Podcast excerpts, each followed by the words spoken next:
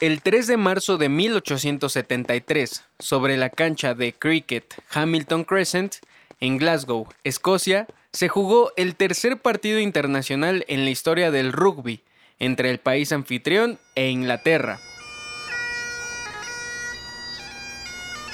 En aquel entonces, las reglas del juego no eran claras, ya que solo existía la Unión Inglesa de Rugby Fútbol.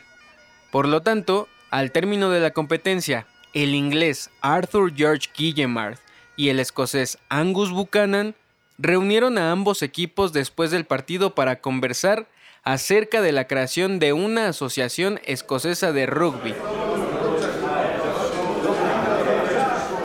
Conforme avanzó la reunión, su propósito inicial cambió poco a poco hacia un momento de camaradería. Ese espacio de compañerismo fue la semilla que germinó en una tradición que se convirtió en regla. El tercer tiempo. Ahora nos habla Sofía Espinosa Delgado, jugadora del representativo de rugby de la UNAM.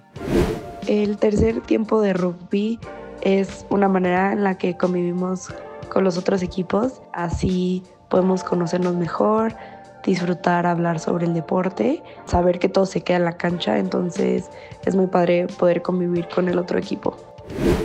El propósito del tercer tiempo en el rugby es que al final del partido no sea ni la victoria ni la derrota lo que importa. En cambio, el juego termina con la diversión que surge de compartir una comida y una bebida entre los equipos que, momentos antes, fueron rivales.